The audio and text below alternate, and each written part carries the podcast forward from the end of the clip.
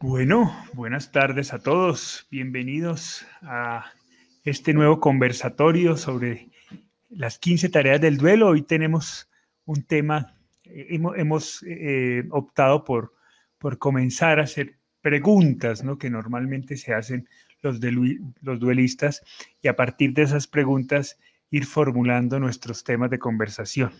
Entonces, hoy sin duda alguna tenemos una de las, de las más comunes y frecuentes eh, que se elaboran los duelistas que nosotros en nuestro tiempo también nos formulamos y es ¿por qué a mí? Así que bienvenidos a este conversatorio del día de hoy. Hola chatita, ¿cómo estás? Hola hijito, muy bien, aquí con mucha expectativa. Veamos a ver cómo nos funciona el día de hoy esta pregunta. ¿Por dónde cogemos esto? Sí. Hola, Pa, ¿cómo, ¿cómo vas? Pa, no se te escucha. No se te está escuchando, no se chata si tú lo estás escuchando. No, no lo escucho. No. se le está escuchando, creo que se desconectó el, se desconectó el audio. Bueno, mientras mi papá arregla eso, bienvenidos a todos. Mari, Patrice, eh, Selmira, Amalia, Fernanda, eh, todos desde, México, desde Brasil, desde California, eh, de diferentes partes de este continente. Bienvenidos, qué bueno que nos acompañan. Antes de comenzar entonces, pues como siempre nuestros, nuestros avisos parroquiales. Entonces, seguimos insistiendo, ya tenemos, ya, ya se te está escuchando un poquito, Pato, todavía se te escucha un poquito bajo. Habla, porfa. Pa, habla. Habla. Habla, pa. ok, no, quiere hablar mi padre hoy.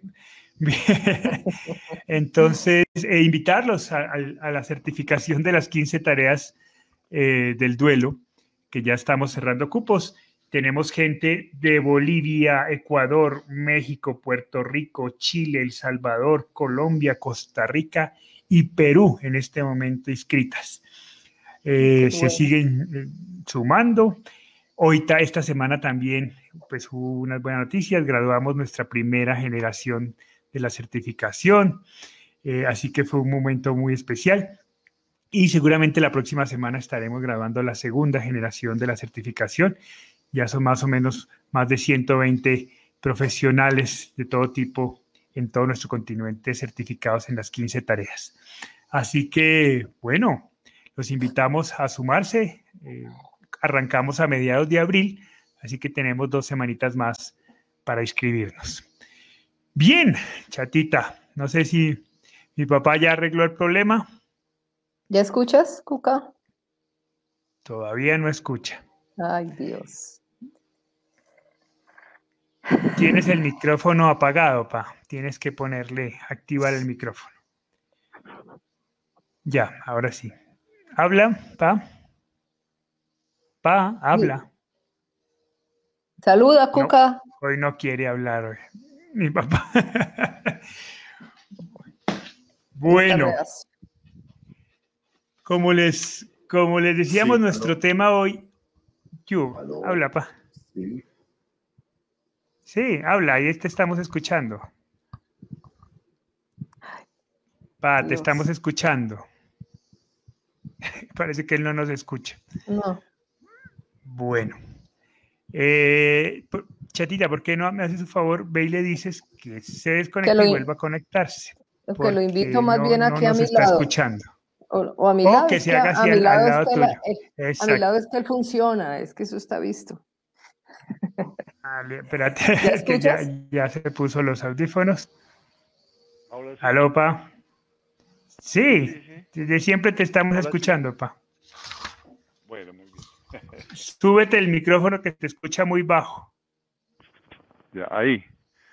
Ahí mejor. Ah, está, bien. Perfecto, ya. Ahora sí. Listo, ya podemos arrancar. Mil disculpas por los problemas de sonido, pero ya están solucionados.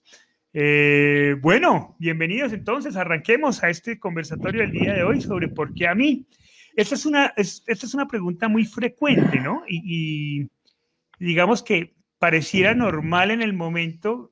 Yo hoy, con la distancia, obviamente, del duelo, la encuentro un poco extraña, ¿no?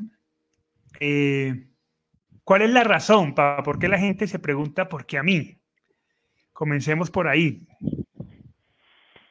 Mm, yo diría que, que hay dos razones eh, eh, profundas en, esta pregunta que se plantea. La primera, la primera es, es el sentimiento que experimentamos especialmente cuando estamos viviendo nuestro primer duelo significativo, es decir, el, duelo por la muerte de un ser querido que ha sido verdaderamente importante para nosotros, un padre, una madre, una esposa, un hijo, un duelo. Y es la primera vez que lo vimos, porque esta pregunta se plantea sobre todo eh, ante el primer duelo, ¿no?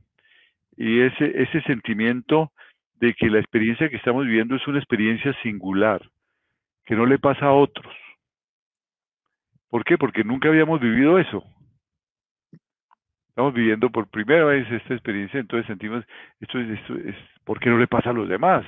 ¿Y por qué los demás siguen siendo felices y andan por la calle y siguen, y siguen eh, yendo a su trabajo, ¿no? Y si la muerte sucede en tiempos de Navidad, por ejemplo, eh, ¿por qué los demás pues, siguen celebrando la Navidad? ¿no? Si, si yo estoy en duelo.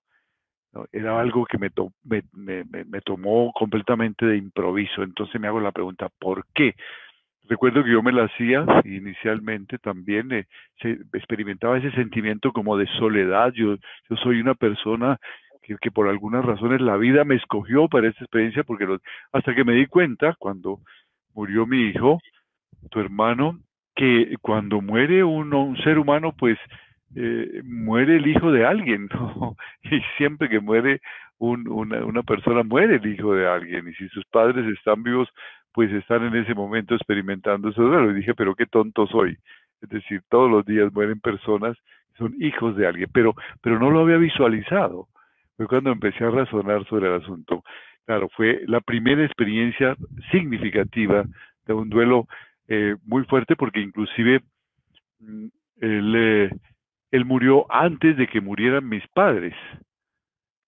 Mm. Entonces fue una experiencia eh, muy fuerte, la más fuerte. Yo no esperaba eso, parecía. Entonces, ¿por qué pasó?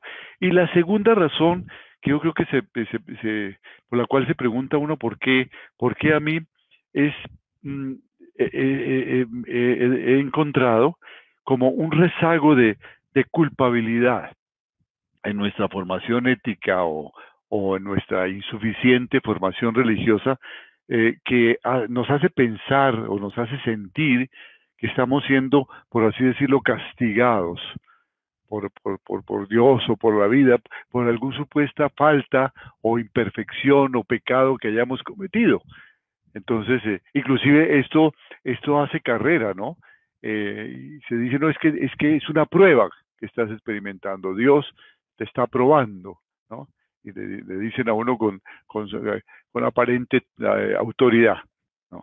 Entonces, esa, esa supuesta culpabilidad eh, eh, que tiene uno que perfeccionar algo, ¿no? Y que Dios está sometiéndolo a prueba, eso que yo considero que es una deficiente formación religiosa porque la religión no está para ese tipo de experiencias, la religión está justamente para darnos respuestas, respuestas de plenitud, respuestas de paz, respuestas de amor, no respuestas de experiencias o de pruebas.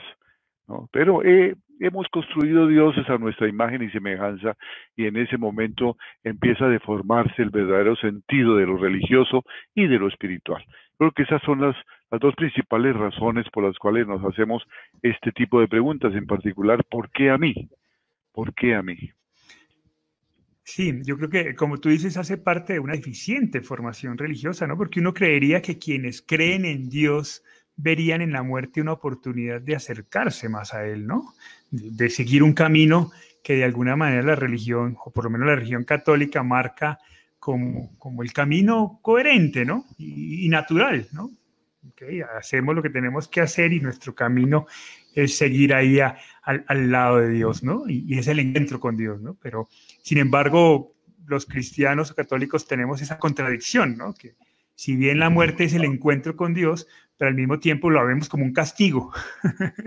Ah, y, el a mí. Y, que es completamente contrario al sentido más profundo de la redención para el cristiano o el católico. El sentido más profundo de la redención es justamente el vencimiento de la muerte, el darle sentido a la muerte. Dios, Jesucristo venció a la muerte para el cristiano, para el católico porque le dio un sentido a la muerte. La muerte es vida con mayúscula, es vida eterna para el cristiano o para el creyente. Entonces es completamente absurdo que uno haya sido elegido para algún tipo de experiencia que no es, muy alejada de la fundamental, ¿no es cierto? Que es llenar de sentido nuestra vida antes de la muerte y mucho más nuestra vida después de la muerte. Es contradictorio totalmente. Y, creo que también es una deficiencia en, nuestro proceso educativo social ¿no? y cultural, en cuanto y tanto seguimos viendo la muerte como, como eso, como algo malo, como un castigo, como lejana, como si nunca fuera a suceder, ¿no? Entonces, cuando sucede, dice, ¿por, qué a mí? Pues porque es natural, ¿no? Porque, porque así es la vida, porque algún día vamos a morir, eh, ¿no? ¿Cuándo? No lo sabemos, algunos nos adelantamos, otros no. Pero claro, eh, seguimos viendo como si la muerte nunca fuera a llegar, seguimos creyendo que eso es de otras personas y cuando se acerca a, nuestra, nuestro, en nuestro camino, pues, pues hombre, nos, nos, vemos sorprendidos, ¿no? Entonces creo que también hay una deficiencia en, nuestra cultura, en nuestra manera eh, de, en, que, nos han educado y formado, ¿no? Frente a esa visión. Y en ese sentido, el gran aporte de, de Buda el, creador de, ahora hay muchas muchas doctrinas budistas muy muy diferentes y han tomado diferentes rumbos pero la esencia del budismo original fue cuando él se plantea qué razón tiene el, dolor la enfermedad la muerte la vejez para el ser humano cuando ve eh, desde, la ventana de su palacio, porque él era un príncipe, ¿no? Eh, ve pasar un entierro y luego se sale del palacio, se escapa y ve la miseria y ve la pobreza y ve que el hombre envejece y el dolor. ¿Qué sentido tiene eso?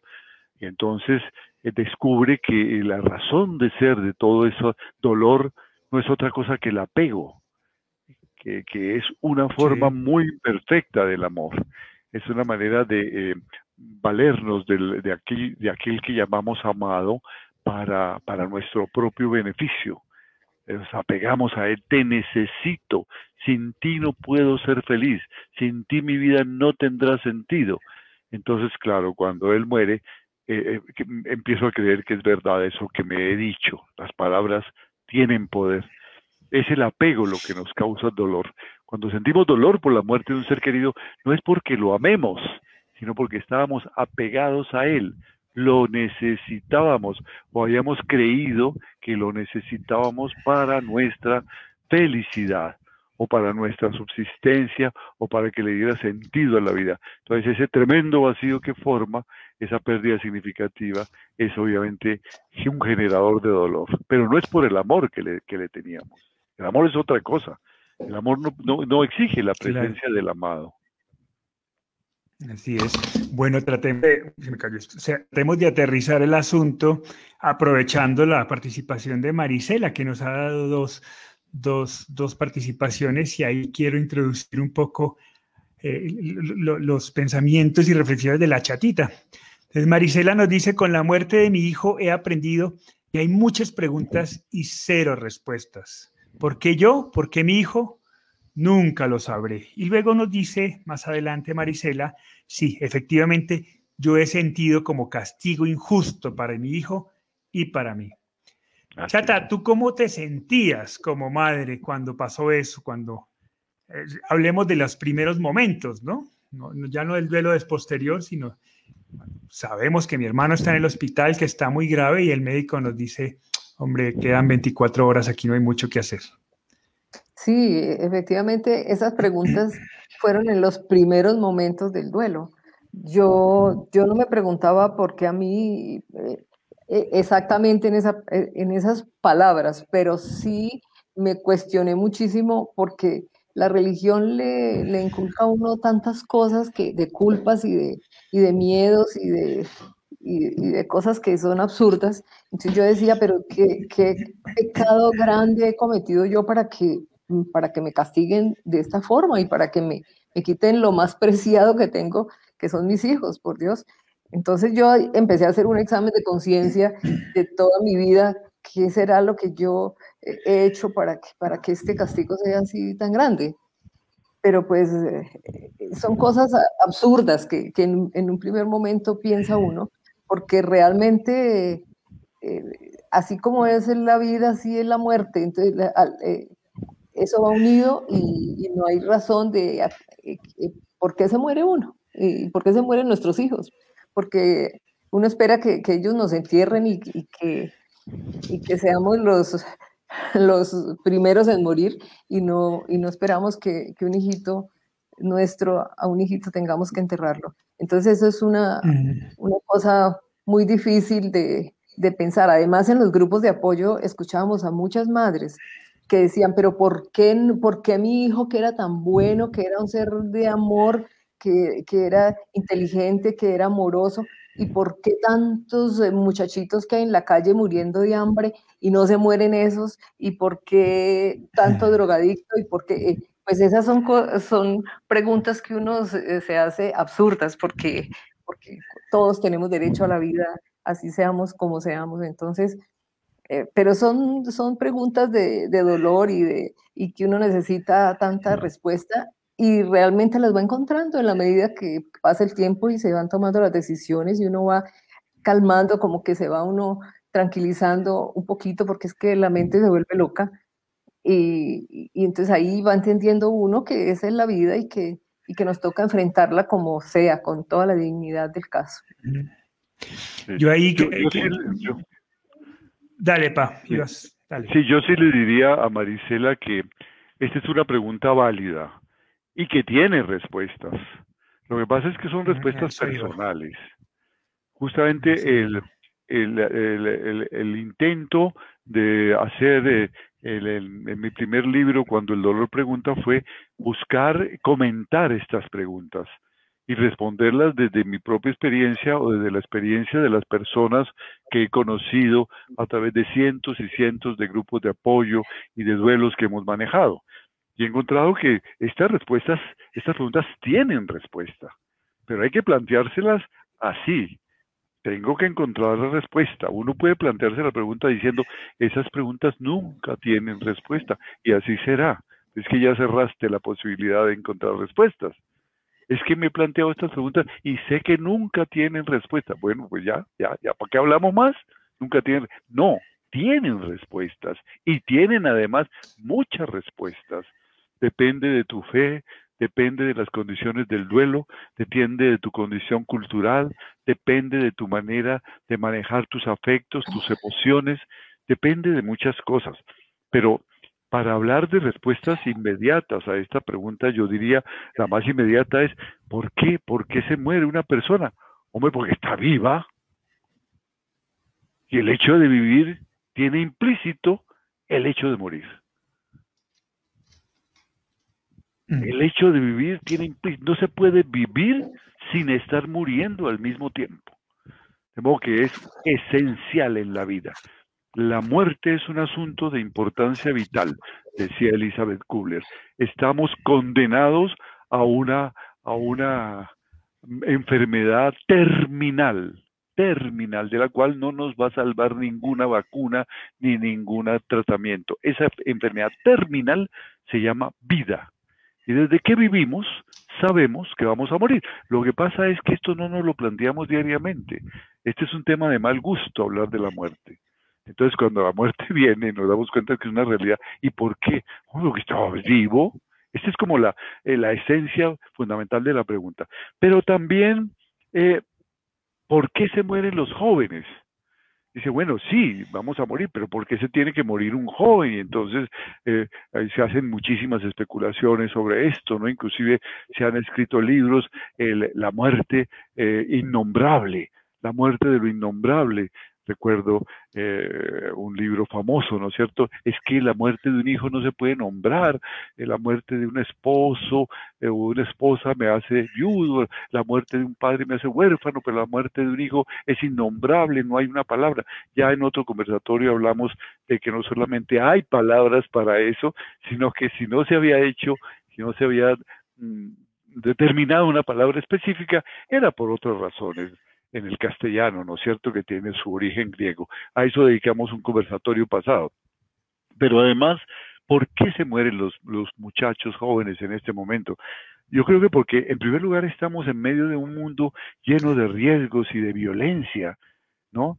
Eh, no solamente ahora afectado por la pandemia, que afecta igual a jóvenes y a viejos, ahora estoy oyendo que está afectando más a los jóvenes que a los viejos, estas últimas oleadas de pandemia, sino que los jóvenes tienen más posibilidades de morir porque y de sufrir accidentes porque ellos asumen más riesgos en su deporte, en, en, en, la manera como viven la vida, a los sitios donde van a divertirse, en la manera como se exceden en el trago, a veces en la droga, en la velocidad, ¿no? Cosas que los adultos ya no estamos. Entonces los muchachos están sujetos a un, a un riesgo mucho mayor. Por así decirlo, estamos en medio de la guerra y ahora que hay pandemia estamos en medio de un enemigo invisible.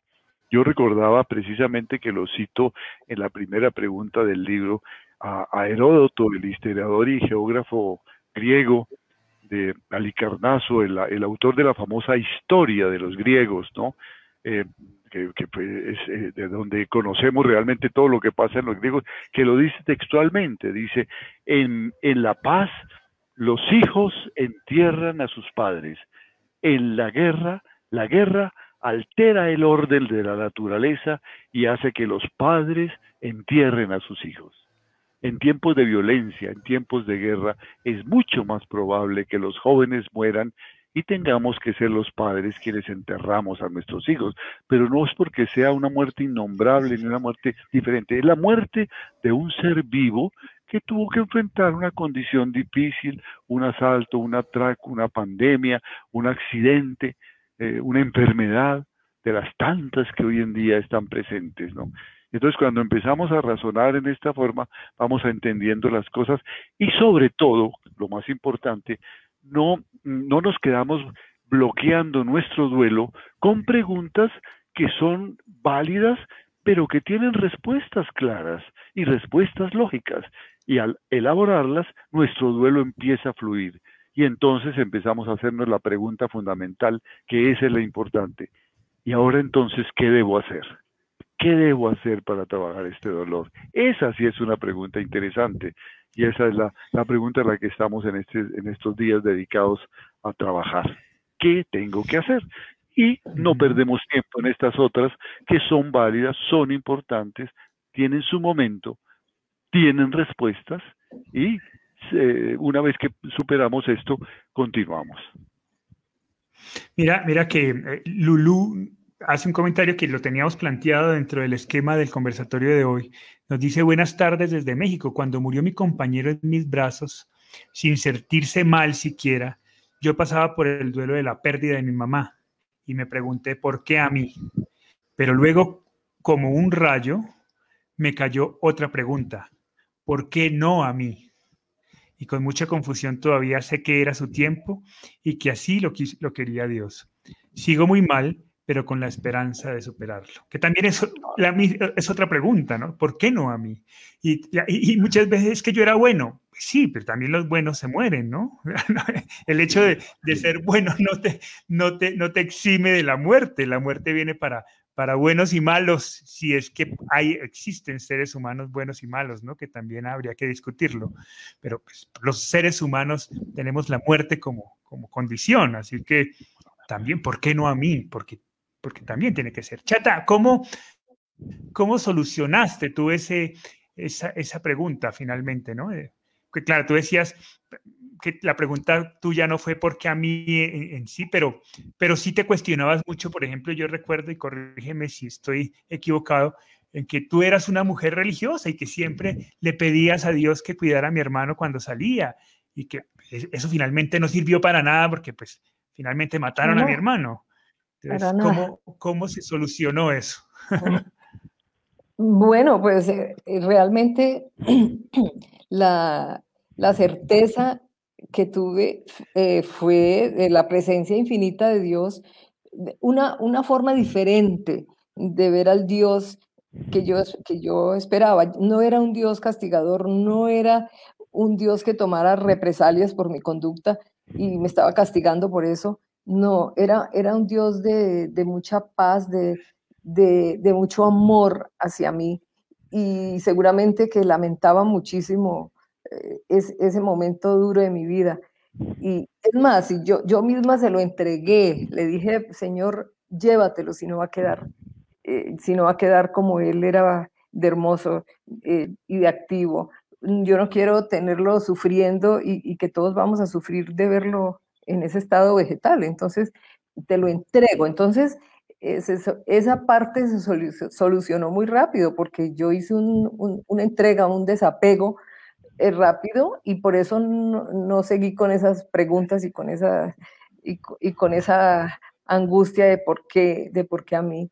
Entonces, eh, la solución fue pensar que, que, eh, que, éramos seres libres y que tenía que ser así, definitivamente. Yo siempre temí, desde muy pequeño, Alejandro, siempre, como, como profesional de la salud que vivía con la vida y la muerte, era muy consciente de que en cualquier momento se podía uno morir y, que mis hijos se podían morir, pero pues eso lo desechaba de mi cabeza de inmediato, porque no quería ni pensarlo pero desde muy pequeño, Alejandro, yo pensé que, que, se me iba a morir porque cuando empezó a caminar se caía, se golpeaba la cabeza y yo decía se me va a morir. Eh, con el asma, cada crisis de asma decía se me va a morir. Todo el tiempo viví con, con esa angustia de que se me iba a morir. Entonces, pues realmente eh, fue muy fácil resolver esa pregunta, ¿por qué a mí? porque ¿Por qué no a mí si estaba en, todos los riesgos de vida mi muchacho? Entonces, eso fue rápida la solución que le di a esa pregunta. Y, y, vi que era, un, eh, eh, que era una condición de la vida y que así nos enfrentarla como fuera. Sí. Sí.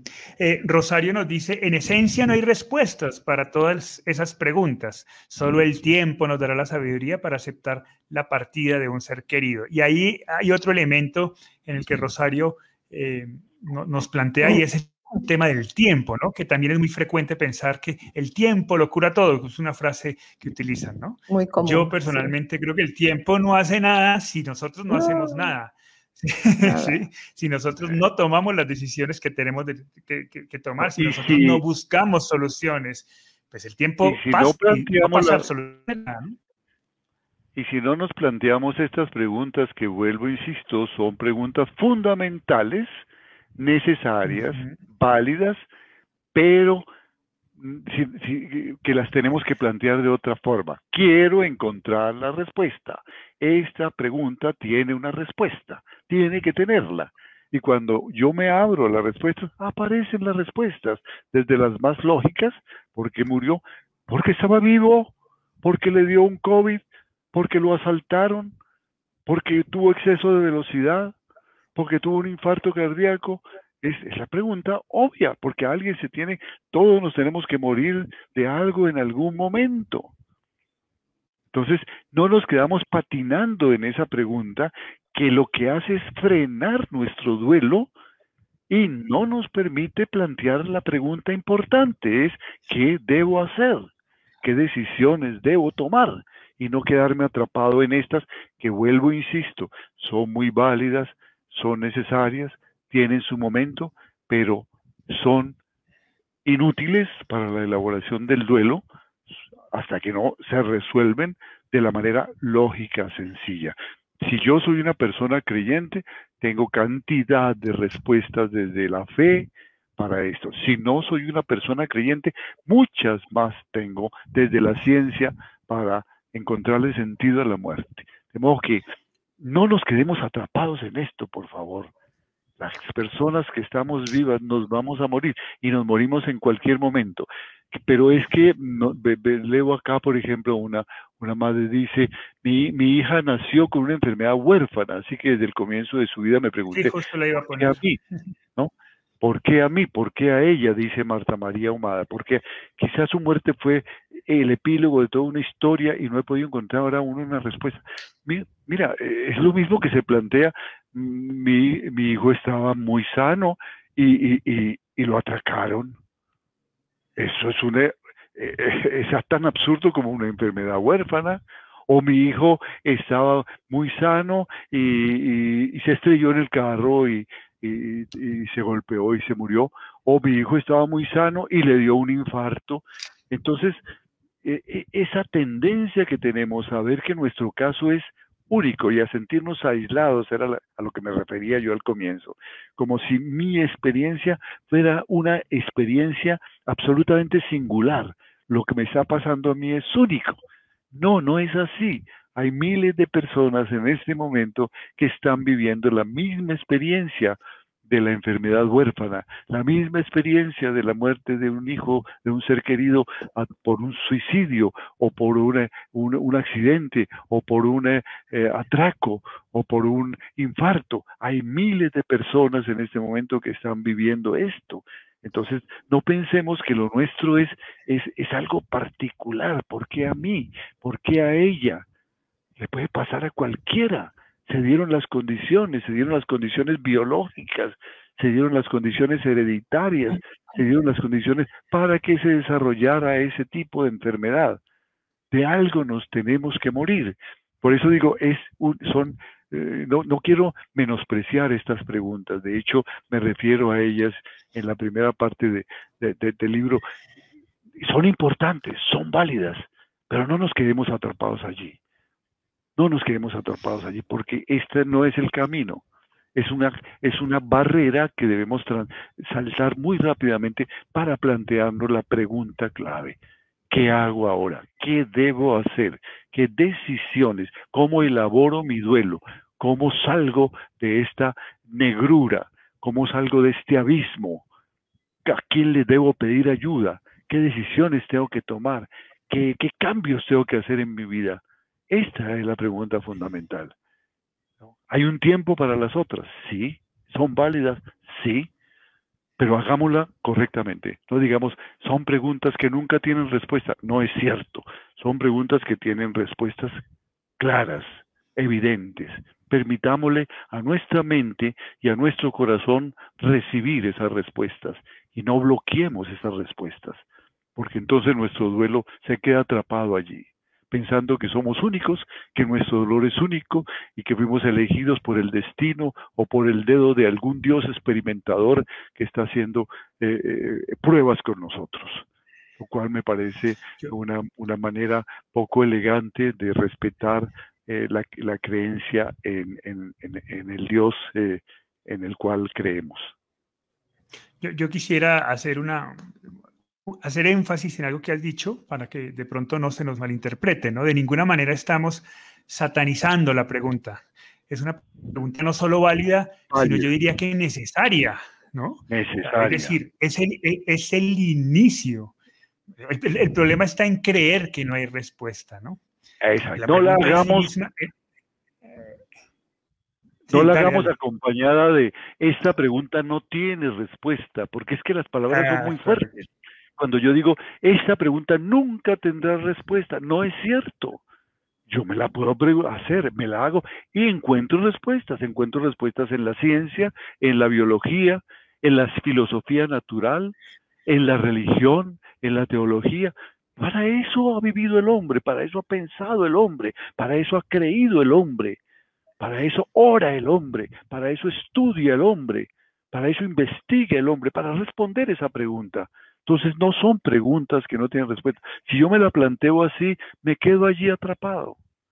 Sí, ahí está pregunta. Ah, porque es la primera vez que me pasa esto, es la primera pérdida significativa.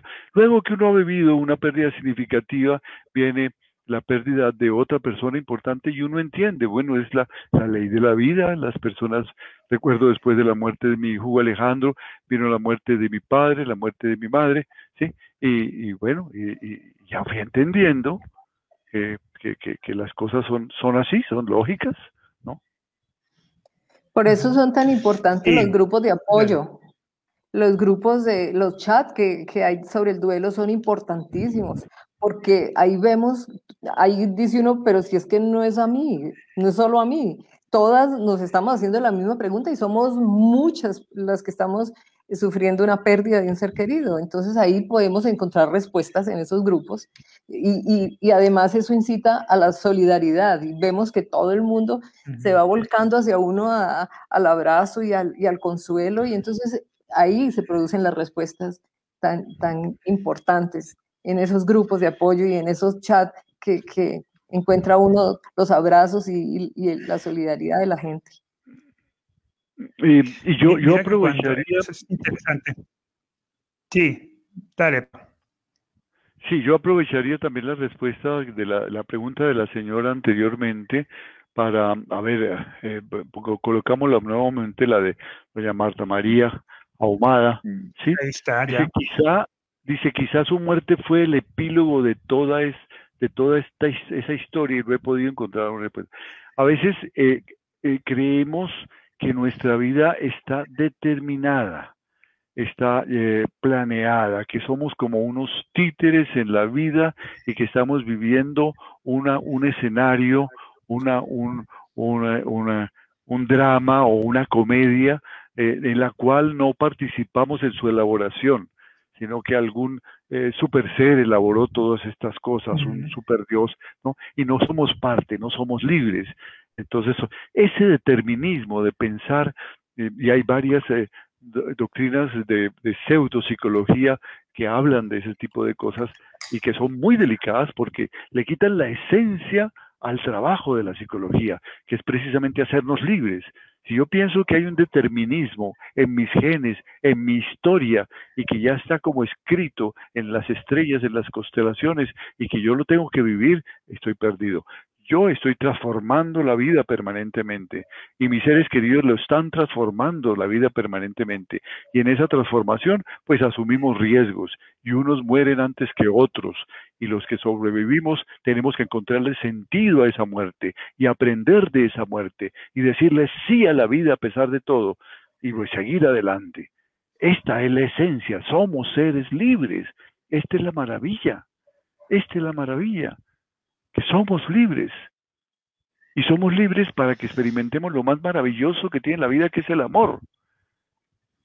Si no fuéramos seres libres, no podríamos amar, porque el amor es darnos a nosotros mismos, es hacer uso máximo de la libertad. Por eso somos libres y por eso pasan las cosas. Por eso cuando eh, yo me preguntaba, ¿qué pasó en el momento en que mataron a mi hijo? Bueno, fue el encuentro de dos libertades. Él salía libremente de su universidad y el asaltante también salía libremente, tal vez menos libre que mi hijo, víctima de sus pasiones, de sus odios y de sus necesidades. A ver qué, cómo, cómo se rebuscaba la vida. Fue el encuentro de dos libertades.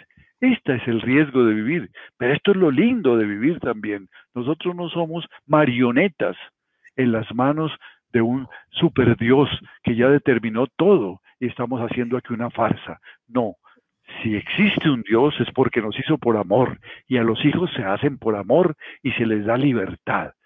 No se les educa para ser libres, para que tomen decisiones. Eso es lo que tenemos que plantearnos en este momento. ¿Qué decisiones tengo que tomar para hacer ejercicio de mi libertad?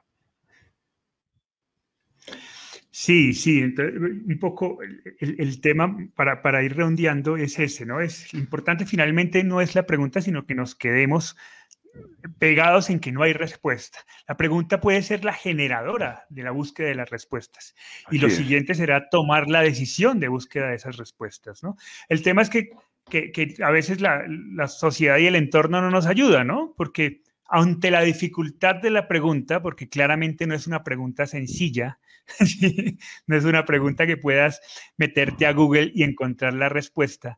Ante la dificultad de la pregunta, la gente lo que opta es por evadirla, ¿no? Y entonces con mucha frecuencia cuando la formulamos, la gente que está a nuestro alrededor nos comienza a decir, hombre, eso no hay respuesta. No te mortifiques buscando esas respuestas porque nunca la vas a encontrar. Y no es que nunca la vayas a encontrar, es que esa persona no tiene la respuesta porque finalmente nadie la tiene, la tienes tú y tu proceso. Porque, porque es personal, es una respuesta personal. y de pronto le dices a una persona que no ha vivido esto, y que, y que quiere ayudarte, te, te acompaña en tu duelo y, te dice, no, no pienses en eso. Inclusive te dice, no, eh, eso es falta de fe, eh, no, hay, no hay respuesta para eso, no preguntes por qué, pregunta para qué. Y resulta que preguntar para qué, pues es al final preguntar por qué. Es la misma cosa, ¿no es cierto?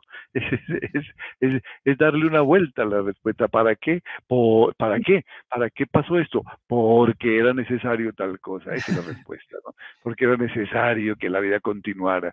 Eh, eh, entonces, es índice de que la persona que nos está escuchando, con todo el amor del mundo y nos quiere dar una mano, no tiene una respuesta. Y, y, a veces no decimos, simplemente no sé, mira, pero, pero, ah, pero si quieres, investigamos y te voy a ayudar a encontrarla, ¿no es cierto? Desde tu fe, desde tus creencias, desde tu historia, desde tu psicología, desde tu manera de ver la vida. Claro que tienes respuestas y las vamos a encontrar que sería una manera mucho más em, amigable de, enfrentar estas respuestas, ¿no? Eh, pero sí, desconciertan. Vale, Mari del Bosque nos dice, eh, nos formula una, una posible pista a través de una pregunta. Nos dice, ¿será que esa respuesta la encontramos una vez que empieza la aceptación? Así es, así es. Ahora, la aceptación no es de lo primerito que se hace en el duelo aceptar que el ser querido murió y no. La aceptación es un proceso que viene después de hacer otras tareas, de hacer otros procesos, ¿no es cierto? De expresarnos, de aceptar que nos ayuden, de darnos amar, de, hay, hay una, una, serie de cosas de cuidar nuestra salud, de volver a lograr nuestro equilibrio emocional, nuestro equilibrio mental, nuestro equilibrio espiritual de buscar personas que hayan vivido esto y nos digan cómo hicieron para salir adelante, de dejar que las personas nos quieran, nos digan que nos acompañan, de no aislarnos, de expresarnos a través del llanto o a través del, del, del, del del, del, de la, del disgusto, de la ira, o tal vez a través de cosas más eh, proactivas como escribir, como hacer un poema, como hacer una canción, como hacer una danza, como hacer una, una obra de arte en, en, eh, como conmemoración de ese ser querido. Cuando, cuando expresamos y vamos calmando estas emociones, entonces vemos que la respuesta era muy simple. Acepto, murió porque, porque tenía que morir en algún momento. Bueno, y me antecedió a mí porque se dieron las circunstancias y no me voy a quedar atrapado allí. Y una vez que eh, la gestación que se da, que es, como digo, es, es, es la culminación de una parte del proceso, empieza a fluir otra serie de tareas muy fascinantes que van a permitirnos inclusive trascender el duelo y aprender de él y llegar a ser una persona mejor que antes. Yo, bueno, quiero hacer un pequeño paréntesis antes de continuar. Eh, como, como en los últimos conversatorios hemos ofrecido siempre que al final regalamos a las personas que así lo deseen eh, un audiolibro sobre el tema que, que, que hemos tratado. Esta vez vamos a regalar el audiolibro sobre esa pregunta. Es un audiolibro de 10 minuticos sobre el tema de por qué a mí. Para aquellas personas que deseen el audiolibro, al igual que en conversatorios anteriores, voy a compartir en este momento en el chat un link. Por favor, no me peguen su correo electrónico a este chat, porque no, no les va a llegar el audiolibro. Solo les va a llegar si ustedes dan clic en este link que estoy partiendo en este momento Ahí se les va a abrir un formulario muy sencillo donde les preguntan seguramente su nombre y su correo electrónico. Escriben su correo electrónico y eh, ahí les llegará entonces eh, al mañana eh, les llegará el, archivo con el audiolibro sobre el tema de hoy. Así que aquí lo acabo de colgar, simplemente le dan clic a ese link y llenan los datos y ahí les llegará el audiolibro para todas aquellas personas que quieran el, el audio del día, del día de hoy. Bien, y la otra es, si les está, ya, dame un segundito, si les parece interesante este conversatorio, por favor denle manito arriba o corazoncito, lo que ustedes quieran, que eso nos ayuda un poco. Y compartan con aquellas personas a quienes les crean puede serles útil este, este conversatorio, compartan este archivo. Eso nos ayuda un poco a ir difundiendo este espacio tan maravilloso. Ahora sí, Pa. Sí, me gustaría que, que, mostráramos las preguntas de Betty Ben, que vienen después de la de Mary del Bosque, porque van como en orden sobre la aceptación, para, para ver si podemos dar claridad sobre este tema. Betty Ben ya, aquí dice, sí, ya. Mm, Allí está, ya, ya está. pero Siempre esta, este momento. Hay, una, hay una anterior, o, yo no sé si este es posterior, que dice cuando ya lo empieza uno a aceptar pasa algo que detona un retroceso y ah, se vuelve a empezar. ¿Sí? Sí. Léela, léela y vamos haciendo comentarios y Cuando ya, ya, ya lo empieza uno a aceptar, pasa algo que detona un retroceso y se vuelve a empezar. Es correcto. Eso puede pasar porque estamos llegando a la aceptación sin un trabajo previo de la parte sensible de nuestra, de nuestra, de nuestra realidad humana. Primero hay que trabajar las emociones, querer llegar a la aceptación, que es un acto eminentemente cognitivo, racional, sin haber trabajado esas emociones que fueron alteradas, trae esos retrocesos y entonces volver. Y entonces hay que decir, algo me falta, me falta todavía expresarme más. Tal vez, tal vez debo a trabajar todavía mi expresión, tal vez debo dejar que me, que, eh, que me acojan, buscar ayuda, eh, participar en un grupo de apoyo eh, que puede ser virtual. tal vez hay algo en mis emociones, el estrés que viví que necesita atención médica inclusive o descanso eh, unas vacaciones, un, un, deporte, un ejercicio, que, una meditación, una que me dé ese descanso. Si yo no tengo, si yo no he logrado trabajar esas emociones, que las, las primeras etapas del duelo son claves, las primeras tareas del duelo, es posible que venga ese retroceso. Pero cuando se da la aceptación plena, entonces todo empieza a fluir y nos empezamos a sintonizar con la vida tal como es. Así es la vida. Vivimos, eh, eh, intensamente aprendemos, amamos y morimos. Esta es la realidad de la vida y eso tiene sentido. Lo que no tendría sentido es que no muriéramos nunca. Eso sería un terrible absurdo. Y Mary del Bosque dice... Espérate un momentico, a ver. Después de Betipa. Sí, porque cuando, porque cuando estamos en la negación total Total, nada, tiene, respuestas. Exacto. El dolor no nos permite dolor ver nada. no nos permite ver nada. Ahí, ahí no hemos Chata, tú después de tanto tiempo, está que sí habla el cuquitas hoy. Sí, ahí está pero acelerado. Está pero, pero, pero pompeado está el hombre.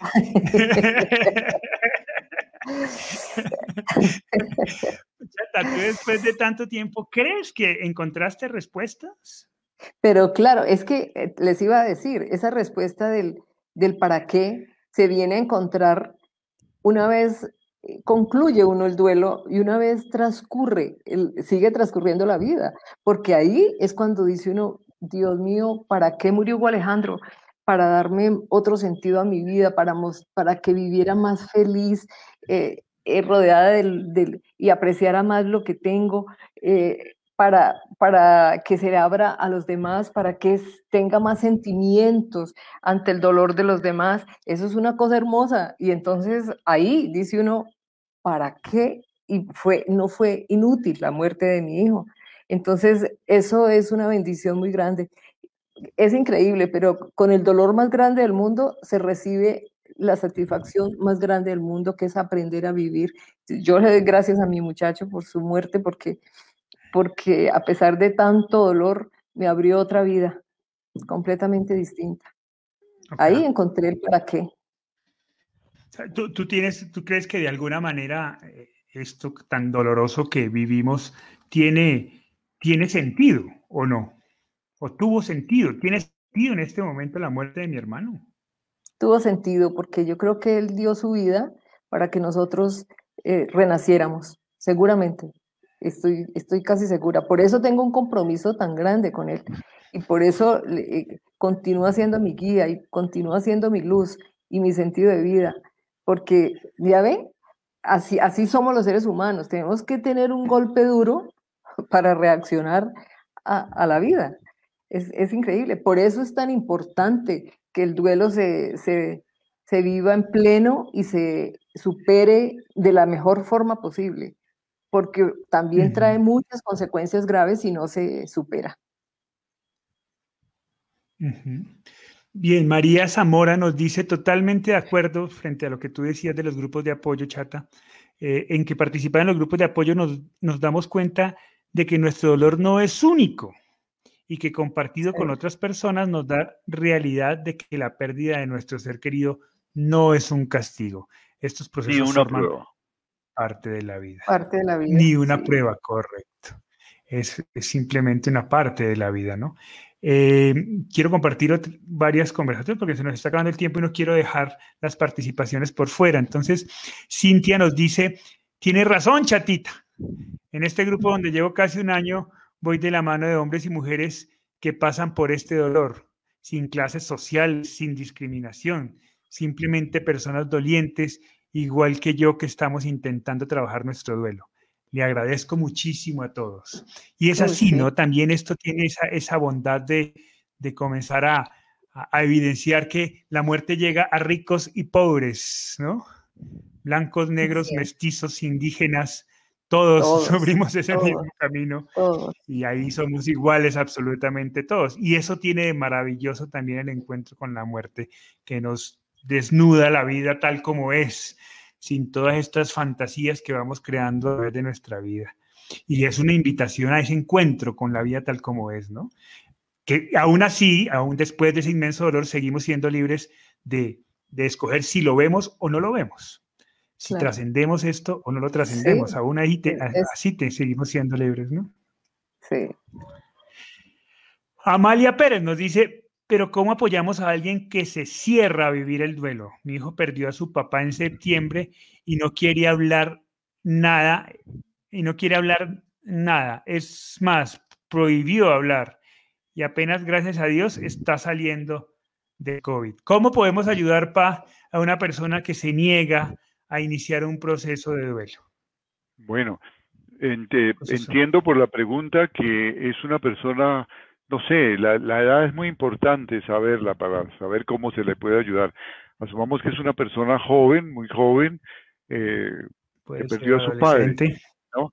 Y que apenas, gracias a Dios, está saliendo. Primero que salga del COVID, porque esta es una situación eh, que ha alterado su, su salud eh, gravemente y necesitamos estar muy sanos. Es, es justamente una de las cosas que recomendamos en una de las tareas, ¿no es cierto? Cuidarnos, para poder trabajar el duelo tenemos que cuidarnos y cuidar nuestra salud. Entonces, primero que salga del COVID. Esto es muy importante.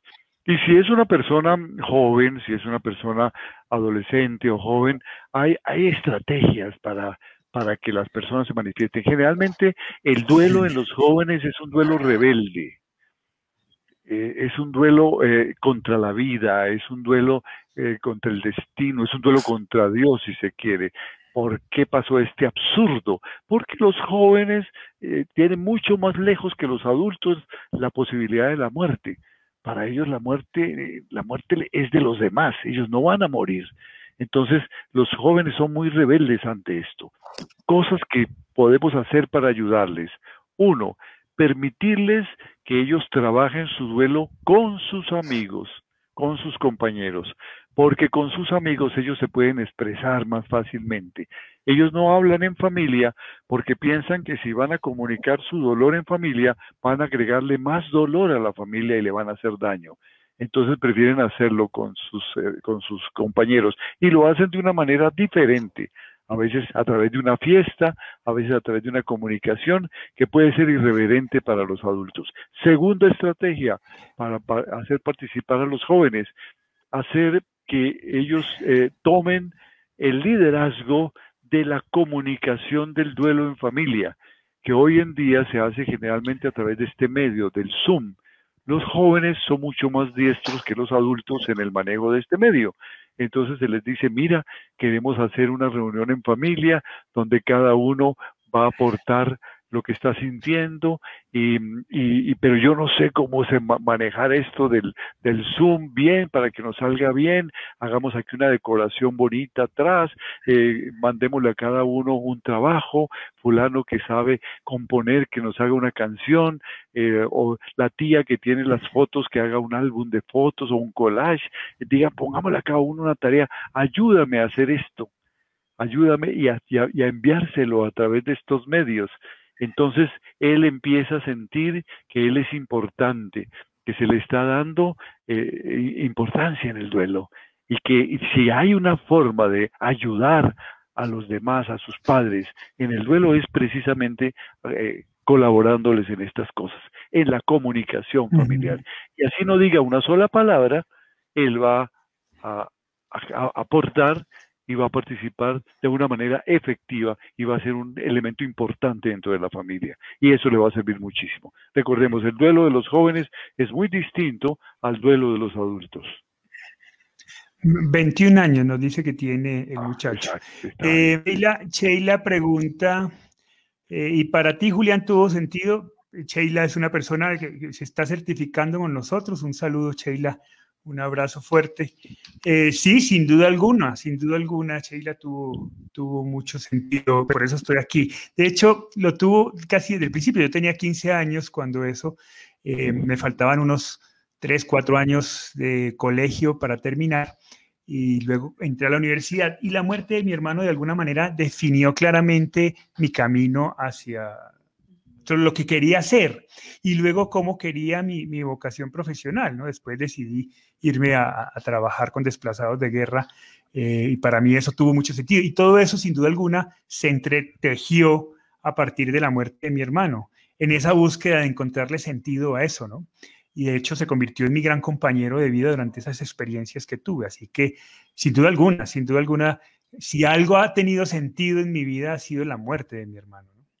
Eh, bueno, hay una persona aquí que, quiero compartir su comentario un poco también para respetar su opinión, pero también para aclararle esto, ¿no? Johan nos dice, no creo lo que ustedes hablan, pues a ustedes les conviene el rating. la pérdida de un hijo es como, eh, es, única. Me imagino que dice, sí, es único. ¿Cómo van a hablar cosas que solo es de uno solo? Ok, Johan, pues nada, respetamos, pero realmente pues no creo que uno venga a inventarse cosas para, además que obtener rating, no, no entiendo cuál es la, el sentido. Lo comparto un poco para ponerlo y, no ocultarlo, pero pues eh, te invitamos a que sigas escuchando si te conviene y si te, si, te llega y si no, pues sencillamente no, no es tu espacio y también es absolutamente respetable, ¿no? Em, Betty, Betty nos dice que es cierta las palabras de la chatita. Con la muerte de mi padre he reaccionado a muchas cosas en mi vida. Dios los bendiga. Eh, aquí hay otra persona que es Lulu, nos dice, y sabernos útiles a otros nos ayuda a crecer, los grupos ayudan mucho. La voluntad de superar el duelo tiene que ir de la mano con el trabajo en grupo. El proceso es muy doloroso y cada quien en tiempos diferentes, creo. Bien, se nos está acabando el tiempo.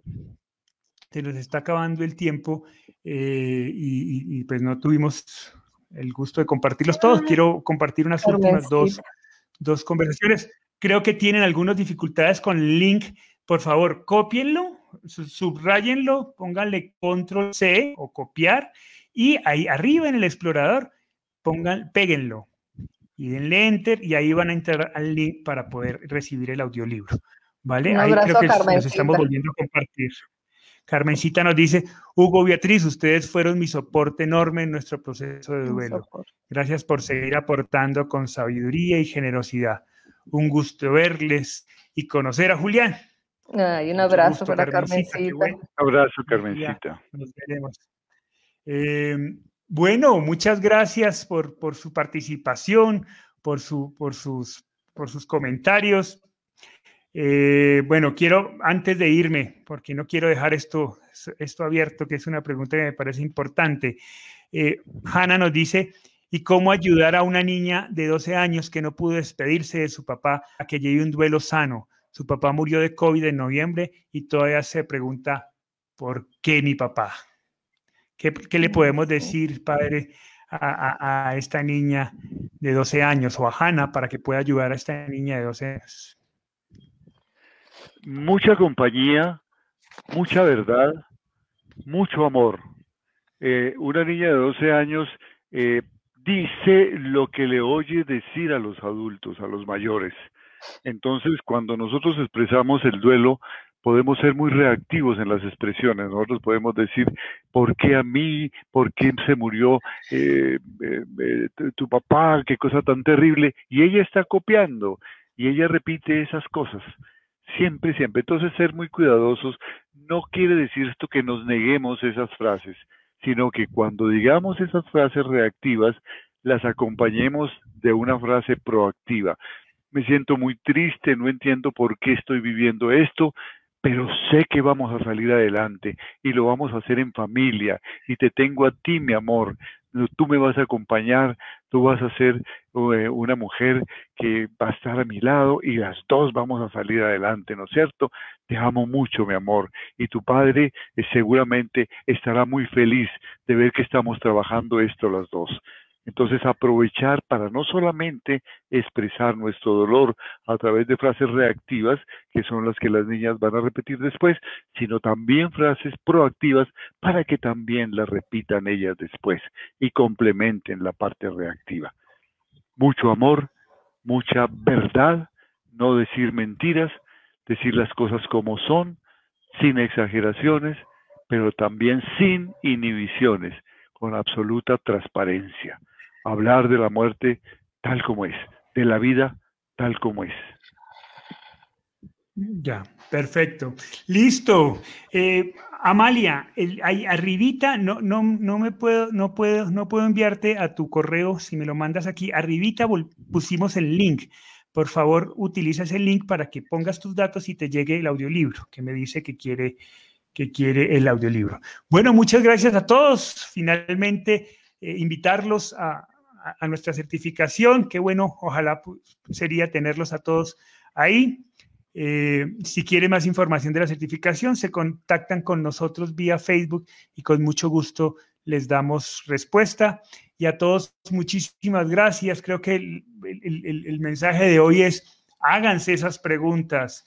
Lo importante de hacerse las preguntas no es la pregunta en sí, sino el proceso de buscar la respuesta. Y el que ustedes estén aquí escuchándonos a nosotros o buscando otras posibilidades, oyendo al grupo de apoyo, indica que están en esa búsqueda de respuestas. Les aseguramos que cuando, cuando salen en búsqueda de, de las respuestas, pues encuentran cosas maravillosas que van mucho más allá de la misma pregunta.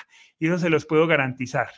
Las respuestas serán, quizás no, no respondan tal cual eso, quizás la misma pregunta siga, siga latente el resto de sus vidas, pero encontrarán otras respuestas maravillosas en su existencia que le van a dar sentido a todo esto. No solo a la muerte, sino a la vida de sus seres queridos en su vida. Así que formúlense las preguntas que quieran y busquen, tomen la decisión de buscar las respuestas. Muchas gracias por acompañarnos el día de hoy. Eh, una vez más, me siguen pidiendo que quiero el, audiolibro.